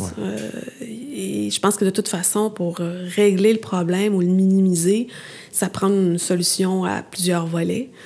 Euh, ça prend une solution bon, qui, euh, qui, vise, entre autres, la démarchandisation d'une partie du parc du logement. Donc, on parle de logement social, logement coopératif, on peut parler des communs. Euh, donc, tout ce qui est de cette formule-là. Donc, aller même très loin dans la démarchandisation. Donc, socialiser, en quelque mmh. sorte, le, le, logement. Si on veut conserver une partie du marché privé, il faut s'assurer de protéger les locataires. Euh, oui, il va y avoir des mouvements dans la ville, ça, bouge, mais il faut quand même protéger le maintien dans les lieux des locataires. Euh, il faut aider. Donc, des formules du type de le nouveau règlement de la ville sur l'inclusion du logement social et abordable dans les, dans les projets résidentiels est une formule intéressante, mais c'est nettement insuffisant. Donc, ça prend de l'investissement public pour la création de logement social. Ça prend, oui, cette forme-là qui oblige les promoteurs privés qui bénéficient finalement des retombées de la spéculation et euh, des, du territoire de la ville de participer au financement du logement social et communautaire. Mais c'est vraiment à plusieurs, à plusieurs volets. Il faut vraiment voir euh, tant l'aide à la personne que l'aide à la pierre, euh, à moins de tout socialiser, mais mm-hmm. on n'en est pas là. Vraiment pas. Mais euh, c'est ça. Donc, de protéger les locataires dans le parc locatif privé, de permettre des, le développement de solutions innovantes euh, pour des formules de, de logements qui sont démarchandisés et d'inciter les gouvernements à investir massivement dans le logement social pour les populations qui sont, qui sont plus démunies. Et il y a des formules. C'est, euh, si je me souviens bien, c'est à Vienne où le logement social occupe une part importante du parc du logement. Et des projets modernistes incroyables qui ont été faits dans les années 70. Donc, c'est un choix politique qui a été fait. Donc, même les populations de classe moyenne ont accès à ces logements qui sont euh, socialisés. Donc, ça fait en sorte qu'il y a moins de spéculation aussi. Parce que Montréal est un peu. Euh, ben c'est ça, on est un petit peu à la croisée des mm-hmm. chemins d'une certaine façon. à certains égards, c'est difficile, mais comparativement à, Londres, par exemple, ah on, est, là, on voit ce que, ce que ça veut dire l'après. Puis acheter une maison à Londres, c'est être, je veux dire, en Bretagne ou presque. C'est un et c'est sans compter, euh, quand je parlais de la, la, financiarisation du marché du logement dans des villes comme Londres, là, on a les grands, les grands financiers, donc les Blackstone, etc., qui s'approprient une partie du parc du logement qui est vide. Donc, il y a même, on crée des vides dans certains quartiers. Il y a des quartiers qui sont à moitié abandonnés parce que c'est plus rentable pour ces grandes entreprises financières-là d'acheter un parc de logements, de s'organiser pour le vider et de le laisser vide. Euh, et ça, ça déstructure complètement mm. les quartiers. Donc, on ne vit pas ça encore euh, à les Montréal. quartiers avec les, lumières toujours fermées. Oui, c'est ça. Donc, ça devient un problème de sécurité, évidemment, parce que le quartier n'est plus vivant. Euh, donc, c'est quoi les objectifs derrière tout ça? C'est assez, c'est un gros problème. Donc, l'ancienne rapporteure générale des Nations Unies sur les questions du logement, euh, Leila Ferrari, je me souviens jamais de son nom, vous m'excuserez. On pourra le googler tout à l'heure pour que je puisse vous le donner de façon correcte. On va rajouter, au montage, on va remettre le, nom euh, juste. Parce que je, la mélange toujours, et, ça pourra faire sourire Maude, euh, je la mélange toujours avec une de nos étudiantes au doctorat, fait que je mélange les deux noms, et ça, c'est... Et c'est pour ça. Euh, bon, elle, elle, avait collaboré à, la, à, un documentaire qui avait été fait par, euh, si je me souviens bien, le nom du producteur, c'est Frank Garten, le film Push. Donc, si vous avez l'occasion de voir, ça résume très bien la question de la financiarisation qui se fait un peu partout sur la planète et les problèmes que ça engendre euh, au niveau de l'accès au logement. C'est intéressant, comme quand tu as parlé de euh, de l'après. Donc, on, on, on voit l'après ailleurs. Mais il y a aussi l'idée. Leilani Farah. Leilani Farah. Oh. Merci. on a eu. Euh, quelqu'un a soufflé la réponse. mais, mais, mais donc, c'est drôle que Montréal, on a cette. Je sais pas si c'est une chance, mais d'observer l'après de désastre mm-hmm. qui la vague a frappé ailleurs puis là, nous on la regarde euh, arriver mais même quand on, quand on regarde l'histoire par contre puis peut-être qu'on là, on revient au début un peu de l'entretien aujourd'hui quand tu parlais de, de, des questions de logement, de gentrification, qu'à des moments de ta carrière, des gens ont dit, ben pourquoi qu'on recherche là-dessus? C'est pas régler cette histoire-là. Mais même la question du logement mm. comme objet politique, euh, c'est quelque chose qu'on s'est quand même désisté, je pense. Euh, quand on regarde l'histoire du Québec, notamment l'histoire de nos banlieues, les banlieues ont été créées dans un moment où le logement était hyper important pour une forme d'émancipation collective. Hmm. Et cette émancipation-là se faisait à tous les niveaux qu'on a parlé aujourd'hui. C'est-à-dire, les architectes étaient immensément euh, impliqués dans le processus des banlieues. Il y avait des concours du, du meilleur bungalow à chaque année, puis on avait des, des stars qui arrivaient de, de, de, faire leur formation à Harvard ou dans les Ivy League. Euh, ils, ils, participaient à ces concours-là de la Maison du futur québécoise, qui était une banlieue. On avait, des, on avait la SHL qui, qui arrivait avec ses taux hypothécaires hyper mm-hmm. bas. On avait des, des guides du constructeur, des guides du promoteur. Donc, c'était un projet qui était économique, bien sûr, mais c'était un projet qui était aussi conçu, qu'on avait un mode de vie. C'est un, projet qui était total à certains, certains égards, comme la modernité l'a eu. Mais euh, est-ce que ce chantier, l'ampleur de ce chantier-là, des fois, c'est ça que j'ai l'impression qu'on a besoin peut-être pour réhabiter la ville autrement ou en tout cas développer des nouveaux modèles au-delà du euh, locataire propriétaire? Oui, mais je dirais différent de, de ce qui s'est fait à cette époque-là parce que euh, ce qui avait été fait, c'était vraiment, on priorisait le marché privé. Euh, parce qu'il y avait cette vision euh, du, de la question du logement, euh, ce qu'on appelle la, bon, qui percole. Donc, on va construire pour les plus riches et ça va faire en sorte que le logement va percoler jusqu'aux plus pauvres et les taudis, on pourra les raser pour construire autre chose. Donc, on visait toujours les, les segments un peu plus élevés de la, au niveau de la, des, du profil socio-économique de la population. Donc, en misant sur... quelle année en particulier? Euh, ça, c'est vraiment les années 50 à, à 70 où on a misé vraiment sur la construction euh, en banlieue, bungalow. Oui, il y a différents niveaux socio-économiques euh, mm. qui étaient visés dans les marchés, mais on ne visait pas euh, de créer, de concevoir vraiment un logement à plus petite échelle pour les populations. L'accessibilité pas au goût du jour. au droit à la propriété. Non, c'est ça, c'est le droit à la propriété ou logement social. Il y avait comme un, un peu rien entre les deux, sauf peut-être de la part de petits développeurs qui, eux, allaient construire du logement euh, locatif, par exemple. Et c'est ce qui fait qu'on a un parc de logement locatif assez important à Montréal ou au Québec en général. Mais ces petits développeurs-là sont beaucoup moins présents. on parle beaucoup plus de grands développeurs euh, qui, euh, qui mènent un peu, je dirais, le marché du logement, quoique il y avait déjà des travaux qui avaient été faits, si je me souviens bien, dans les années 80 sur la place des promoteurs immobiliers à Montréal. Euh, mais pas juste au niveau du logement, mais entre autres au niveau du logement. Donc, euh, c'est... Euh, mais il y avait quand même une vision qui s'est mm. perdue, mais qu'on tend à revoir un peu avec la, la, stratégie nationale sur le logement qui a beaucoup de limites, mais c'est quand même une tentative de remettre le droit au logement au goût du jour. Oui. Puis peut-être juste euh, ajouter avant, Guillaume, que, que, tu, que tu poses ta question, on dirait que un aspect que je trouve intéressant, non pas nécessairement dans la. Comme tu dis, finalement, je pense que le, le, ce qui était visé à l'époque serait plus nécessairement pertinent mm-hmm. aujourd'hui, mais c'était comme dans l'ampleur du chantier. Quand on tombe dans ces documents-là à l'époque, il y avait cet intérêt qui mobilisait plein de champs. Euh, autant euh, scientifiques que mm-hmm. professionnels qui s'intéressaient à cette question-là sur OK, comment les gens dans le futur, on veut qu'ils habitent, mm-hmm. quel va être leur milieu? Euh, j'ai l'impression qu'ils trouvaient des, des nouvelles solutions aux problèmes de l'habitation, comme aujourd'hui, on devrait peut-être les poser sur différents modes d'habiter, mm-hmm. différents. Là, la, COVID euh, propose plein d'autres problématiques sur des lieux collectifs et autres, mais donc il y a comme une. Il y avait cet engouement-là, j'ai l'impression des fois, qui, qui, qui, est à plat aujourd'hui. On mobilise certains spécialistes très très précis, on répond à des problématiques, mais réellement une espèce de, de, lieu collectif pour réfléchir à comment on va habiter dans le futur mm-hmm. et qu'est-ce qu'on veut que ce futur-là soit. Euh, on est plus timide à cet égard-là.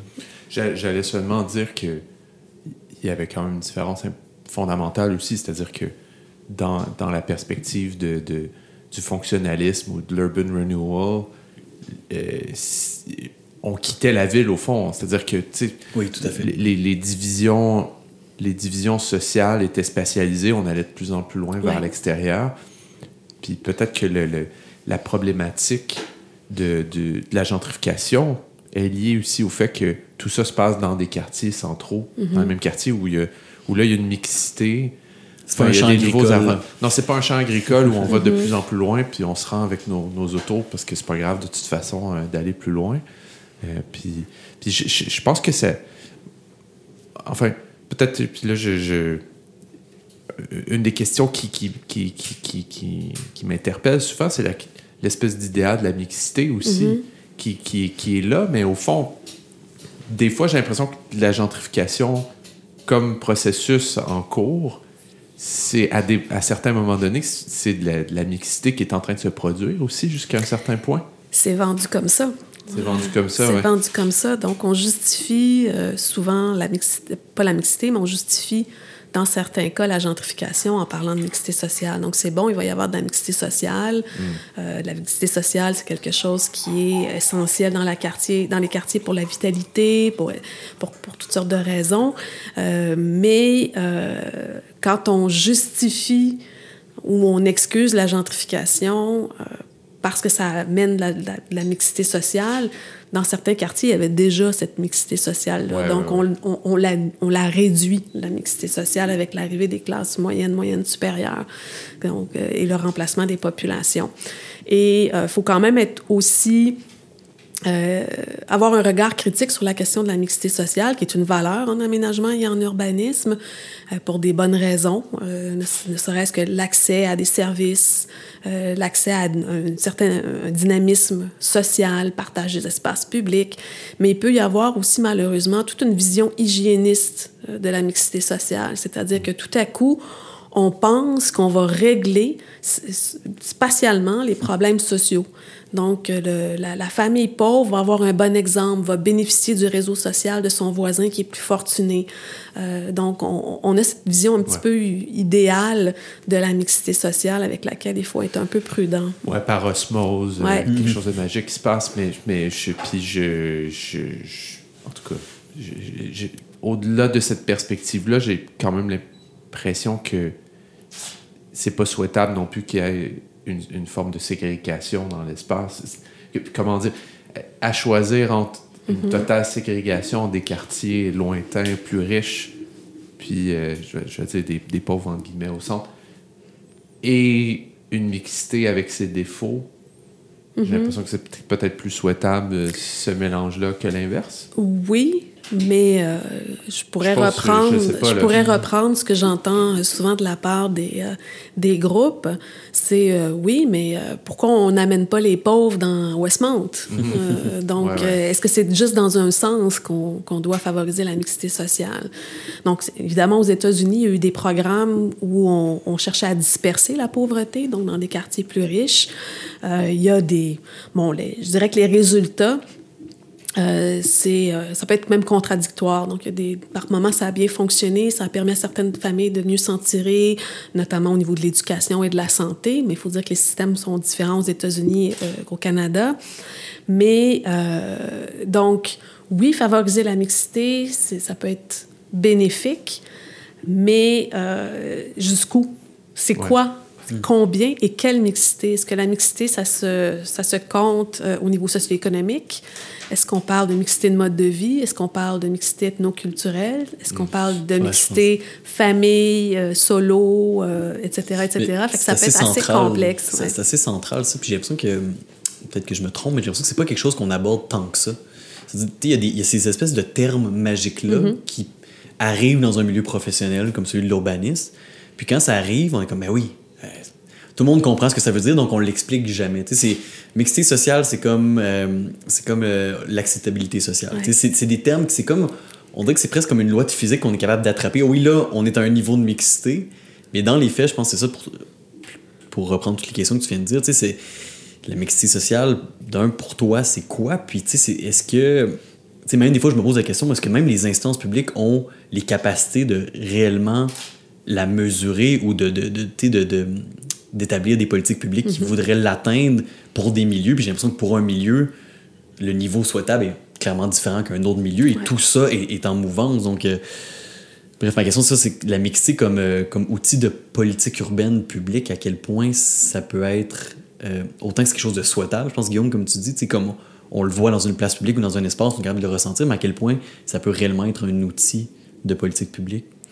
Ben, c'est au centre de pas mal de mm. politiques publiques, je dirais. Euh, bon, juste la politique, euh, le règlement d'inclusion, c'est ça. Donc, on, pour une métropole mixte, donc ça veut tout dire. C'est dans le titre. C'est dans le titre. Donc, un règlement pour une métropole mixte, mais c'est quelque chose que la ville, euh, en fait, favorise depuis longtemps.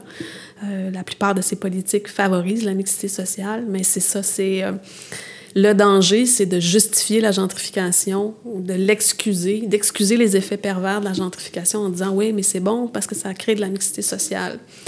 Donc, On se mélange jusqu'à temps que tout le monde soit pareil. oui, ben c'est ça, c'est ça. En Mixité pour qui? Ouais. C'est ça. Fait que c'est, euh, il, faut, il faut faire attention. Fait que oui, je suis d'accord, c'est souhaitable, mais il faut être prudent dans quel type de mixité et quel degré de mixité est souhaitable et acceptable. Mais ça, ça va varier selon les milieux, j'imagine. Est-ce que je mets, est-ce que concrètement des politiques qui vont jusqu'à être capables de, de les nommer, de, de, de, de, garder une trace de cette évolution-là, de quand le quartier se transforme finalement, de se dire ok ben on, on, on est arrivé, on a réussi à amener des nouvelles populations mm-hmm. et il y a un niveau de mixité qui était souhaitable et qui est réussi. Est-ce qu'il y a des réussites au niveau de la mixité sociale ou ça devient ou c'est toujours quelque chose qu'on pousse vers l'avant? Ben, des fois, on la pousse pas vers l'avant. C'est juste que, par exemple, avec la gentrification, c'est ça qui va se produire. On, atteint une mixité qui fait en sorte qu'on retrouve encore les moms and pop shops, mais on a aussi le petit café troisième vague, euh, la fruiterie super fancy, le restaurant X, etc., etc. Et là, on a tout ce mélange-là, belle dynamique dans les espaces publics, mais là, ça attire du monde, ça. Ah, c'est sympathique, ce quartier-là. Moi aussi, je veux y habiter. Et là, ça va créer de la pression pour habiter dans ces quartiers-là de la part d'une population qui est, euh, qui est plus fortunée, qui a plus les moyens, en fait, d'accéder à du logement.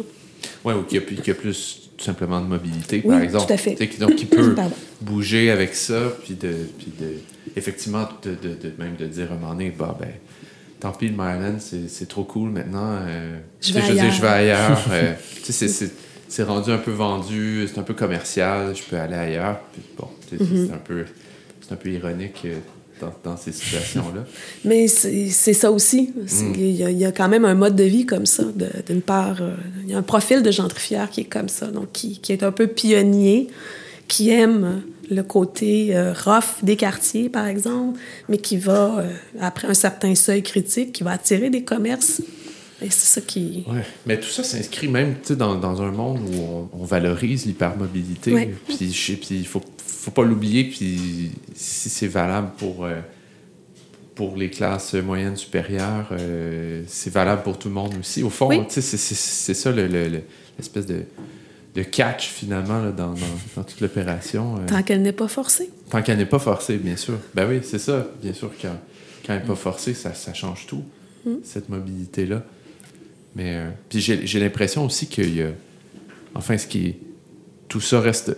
Quand on parle de gentrification, c'est un, c'est un espèce de moment dans, dans la vie d'un, d'un quartier, par exemple. Cette espèce de, de, de phase où là, il y a, il y a accélération des remplacements, puis ça change, mais, mais, mais ça serait dur d'imaginer une situation qui est, qui, qui, qui est définitive ou qui, est une, qui constitue une réussite, comme, comme tu disais, Émile, parce qu'il n'y a, pas de- il y a pas de moment où ça, s- ça s'arrête ou Mhm. Non. il y a pas de. C'est juste comme c'est juste de- une série d'instantanés. Ça donne le vertige, je le dirais comme ça. hein. Tu te mets à la place des gens qui ont qui, qui, qui planifient, qui, qui essayent du moins de d'assembler les territoires avec des politiques pour dire ok qu'est-ce qui qu'est-ce qui qu'est-ce qui ferait de ce milieu-là un milieu de vie intéressant? Puis tu dis ben quand tu te mets à t'avouer tout ça, là, finalement, qu'il y, a- qu'il y a un moment où que ça peut causer d'y avoir ces, ces causes-là, euh, ben, je pense que, je pense que c'est essentiel de se l'avouer, mais c'est ça, ça donne un peu le vertige en se disant, OK, les règles du jeu, finalement, sont à changer, même, tu sais, ou les règles culturelles, dans le sens du. Comme on parlait du rapport au logement et autres, mais effectivement, il y a, y a comme quelque chose qu'on peut pas échapper, mais qu'on est très, très conscient qu'il y a une problématique qu'on qu'on encourage. Et ça, sans oublier le fait que l'âge d'or est toujours derrière nous. l'âge d'or d'un quartier, Oui, oui. c'est- toujours passé. Ouais. Bien, bien que c'était peut-être euh, vécu de manière un peu catastrophique à l'époque, mais finalement, 20 ans plus tard, c'était comme, ah, c'était magique. euh, c'était au- l'an- autour de l'an 2000, c'était le plateau, là, c'était Ah, wow. puis c'était On ça, achète des triplex à wow. 42 000 piastres. Exact. Ouais, ouais. Ouais, on achetait des condos à, à moins avec des chiffres à- dans les sous 100 000 quand même. Ah oui, ça s'est accéléré. là. C'est, euh, ouais. Fait que le train n'arrête pas finalement. Non, le train n'arrête pas. Puis euh, les- les- la gentrification, les différents processus euh, peuvent devenir de plus en plus complexes avec la financiarisation. Et dans les, certains travaux, euh, ça, c'est pas dans, dans, dans mes objets de recherche, mais il y a certains chercheurs qui s'intéressent même à la gentrification de quartiers qui n'ont jamais été appauvris. Donc, euh, Ou même euh, tu- en, en préparation un peu, en, en, en feuilletant des petits trucs, mais on, on, on va parler maintenant même de gentrification planétaire, là, Ouais. où il n'y a, même pas un lieu qui échappe. On va parler de degrés différents. Et même, euh, pour ma part, euh, venant de Rimouski et, et d'un monde plus rural, on l'observe dans, ce- dans ces univers-là. Ça fait pas la manchette, puis la, la, la boulangerie du village, euh, que c'est des Belges qui ont racheté, elle, elle se fait pas vandaliser encore, mais on observe dans plusieurs régions du Québec Oui. rurales des phénomènes de gentrification euh, plutôt liés à la villégiature. qu'à- qu'à- Ouais. qu'à- et euh, bref, c'est- c'est c'est pas encore là, mais donc c'est ça, donc c'est- plus généralisé qu'on pense. là. tout à fait. Mais, mais est-ce que est-ce que si ça atteint cette, cette, ce niveau de généralité-là, est-ce que justement le terme commence pas à perdre de sa puissance un peu? Il y a un débat là-dessus. Euh, pour le moment, on n'a pas trouvé de terme, euh, de nouveaux concepts pour euh, traduire tout ça. Ouais. Donc, euh, même si c'est encore que ça devient de plus en plus critiqué en disant ben oui, mais là, on- tout, est, tout devient gentrification. Pour moi, en fait, ça, ça demeure le concept qui traduit le mieux encore cette, cette, cette inégalité d'accès, en fait, au logement. Ouais. C'est un des rares concepts sur la ville, en plus, qui a, qui a clairement traversé dans, dans le Ouais. domaine public, puis qui est compris au-delà de, au-delà de, de cercles d'initiés. On sait ce que ça veut dire, puis ça, il est, il est chargé. Tout à fait. J'aurais peut-être une question, puis, je- puis on, on- tu, tu- comme chercheur, tu t'intéresses à plein de choses aussi, mais, mais euh, est-ce que tu as l'impression que euh, s'intéresser à ces questions-là, en particulier à Montréal, est-ce que est-ce que c'est un est-ce que tu as l'impression que c'est un bon endroit pour voir comment ça peut se déployer par rapport au fait que, comme on disait tout à l'heure, on n'est pas dans on n'est pas dans Brooklyn, on n'est pas dans les extrêmes, mais on a on, on voit le il y a du vent dans les voiles un peu là, pour ces transformations-là, certainement plus qu'il y a dix ans, peut-être.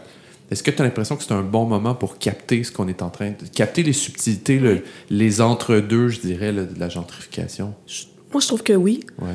Euh, c'est, euh, je trouve que c'est un excellent laboratoire, en fait, avec tout ce qui se passe, et même au niveau politique, tant la représentation des groupes, pardon, tant les acteurs publics et tout ça, euh, de voir les efforts qui sont faits, de voir la recherche qui se fait au niveau des différentes formes de gentrification, tant, au niveau résidentiel que commercial. c'est vraiment un beau laboratoire pour, pour étudier ces, ces subtilités-là, parce a certains quartiers qui ont un niveau de gentrification plus avancé que d'autres. C'est pas les mêmes processus partout, donc c'est pas arrivé de la même façon partout. Donc c'est euh, mm-hmm. très intéressant de l'étudier à Montréal.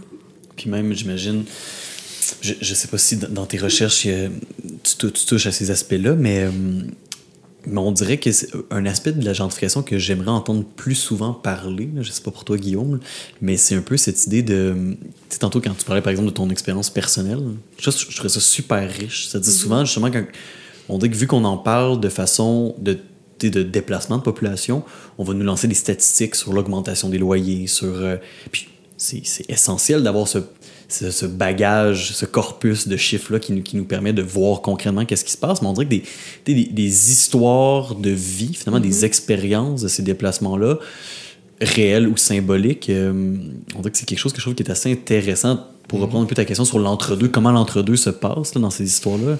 Euh, ça vient donner comme finalement une couleur à, à, cette chose qui, comme tu le disais, est tellement réappropriée dans la culture populaire. Mm-hmm que euh, c'est ça, que ça fait partie de nos vies, on le voit dans les journaux, mais OK, c'est quoi les histoires derrière ces trucs-là? Mm-hmm. Je sais pas, est-ce que c'est une partie de tes recherches qui, qui sont vouées à, cette, à ces histoires-là? C'est plus, en fait, l'expérience qui m'intéresse euh, des, euh, des, gentrifieurs et des gentrifiés, donc comment ils se réapproprient les quartiers. le problème avec ce type de recherche-là, ça commence à être plus, pas plus accepté, mais plus reconnu dans, au niveau de, des décideurs. Euh, parce qu'il manquait de données statistiques. C'est quoi? On n'a pas la démonstration qu'il y a de la gentrification. Euh, amenez-nous des chiffres. Mais là, avec les, la crise du logement et l'accélération des, des, processus de gentrification, ça devient de plus en plus accepté. Mais c'était la même chose, je dirais, au niveau du public en général. Ils veulent... Euh, on, est intéressé par les histoires de vie, mais ça demeure des anecdotes. Hmm. Donc, on, on, prend peu conscience que cette histoire de vie-là, se multiplie par des milliers d'individus qui vivent un processus similaire. Donc, même si euh, c'est pas la même histoire de vie, la conséquence est la même, c'est le déplacement. Donc, euh, c'est... Euh, ouais, la, recherche sur la gentrification, elle est, elle est, complexe pour ça, parce que pour mieux la, la comprendre, ça prend beaucoup d'histoires de vie. Mais pour accepter que ça se produit, souvent, on, s'attend à voir des chiffres. Et les chiffres peuvent faire mentir, en fait. Parce que quand on tente de, démontrer statistiquement qu'il y a gentrification dans les quartiers, ça peut être très difficile. Sauf si on comptabilise les déplacements parce qu'on arrive à les recenser, mais juste par le profil des populations.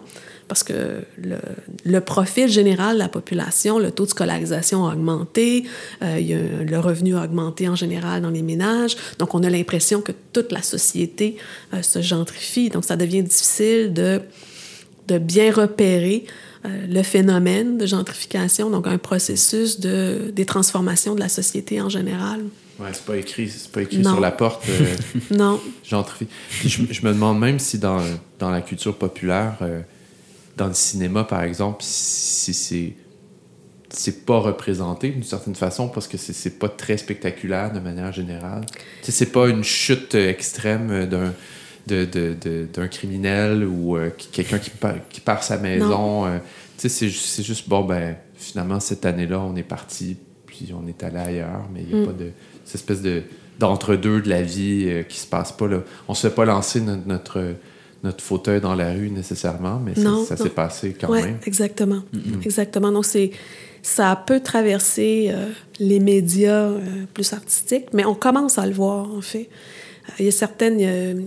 J'avais lu un article à un moment donné, mais je me souviens pas qui l'avait écrit, mais c'était tout comment la, gentrification était transposée finalement dans les films, les séries télé, euh, même dans Sesame Street. On fait comment le décor de Sesame Street avait changé avec le temps pour illustrer un peu euh, ce phénomène de gentrification. Comment ça faisait partie maintenant du mode de vie en général et ce qui était accepté de, comme transformation dans les quartiers? Je, pense qu'il commence à en avoir de plus en plus. Euh, on a vu la, la discussion rapidement avant l'entrevue, puis ça avait un peu inspiré le thème, mais justement plus dans des, dans des analyses d'évolution historique de mhm. certaines productions culturelles. C'est-à-dire, bon, si tu regardes les sitcoms américains euh, des années 90 versus le début des années 2000 versus les années 2010, on va passer à une gang d'amis qui habitent Manhattan, euh, qui Friends. Friends. Donc il y en a un oui qui est qui est un professeur archéologue ou je sais pas quoi, puis les autres on sait pas trop ce qu'ils font. euh, travaillent dans un dans un restaurant ou ils travaillent pas du tout ou autre. Puis là finalement ces mêmes sitcoms là qui ont un peu le même synopsis oh, on se ramasse avec une gang de médecins, d'architectes, euh, d'avocats. Et et il y a donc cette évolution-là qui est, qui est pas à l'intérieur de la même production culturelle, mais la sensibilité artistique se dit que si on veut produire dans ce, dans ce milieu-là, euh, ben, les personnages ont changé. Ouais. Et, et- et la possibilité d'y être a changé, les actions ont changé. Et donc, c'est ça. Donc, ben, ça un peu à ce que tu dis. c'est On, on, on filme pas la chute parce qu'elle est trop lente, mais le résultat est là. Et il, il arrive temps. ouais, avec le temps, tu sais. Je remettrai en doute la, la- la- la véracité de Friends de manière générale. J'ai jamais compris où ils vivaient exactement. Il y a quelque chose qui est un peu. euh, en tout cas. Ouais, ouais. Non, mais, mais où, par exemple, tu sais, je pense que. Mais je, comp- mais je comprends ce que tu veux Oui, dire. oui, mais oui. mais j'ai toujours trouvé qu'avec.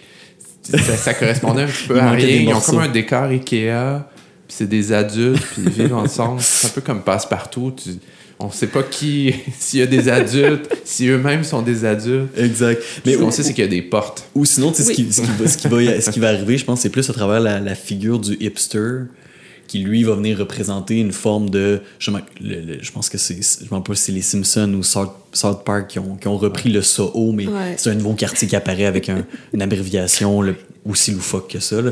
Et, euh, et donc, on reprend certains codes, mais la, la, la, la réelle, le réel déplacement, lui, n'est pas, n'est pas mis de l'avant. euh, Non.